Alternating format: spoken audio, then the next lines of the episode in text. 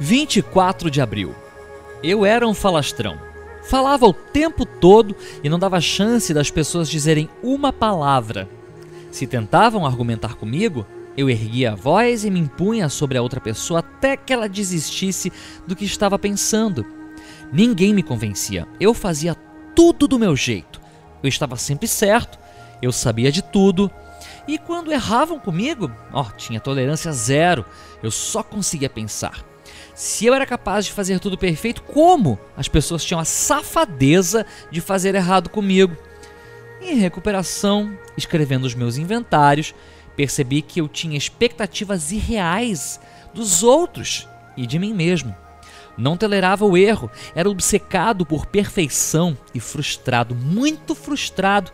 Os inventários feitos com honestidade para comigo mesmo me fizeram lembrar muitas situações em que eu de fato havia errado. Meu julgamento dos fatos e das pessoas estava engessado em desculpas e justificativas, torcendo a realidade de minhas lembranças com o único objetivo de me isentar do erro. O resultado dessa forma de conduzir meu pensamento era que, o mesmo quando o erro era meu, eu me ressentia, ficava furioso, frustrado com o que não podia controlar, com vergonha de ter errado e finalmente com culpa por saber que eu tentava ocultar os meus erros.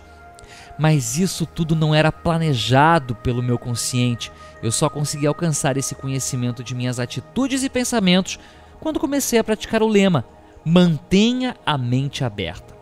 Essa sugestão me ajudou muito a abandonar os meus pensamentos e conceitos tão rígidos que as pessoas do bem não conseguiam penetrar para me mostrar novos horizontes.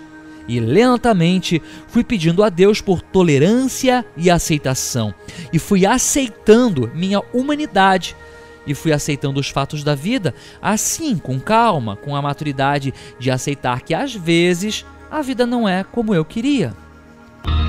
Meditação para o dia. Sigo na fé de que quando as coisas não saem como eu queria, é porque Deus tem planos para mim que são muito melhores do que os meus.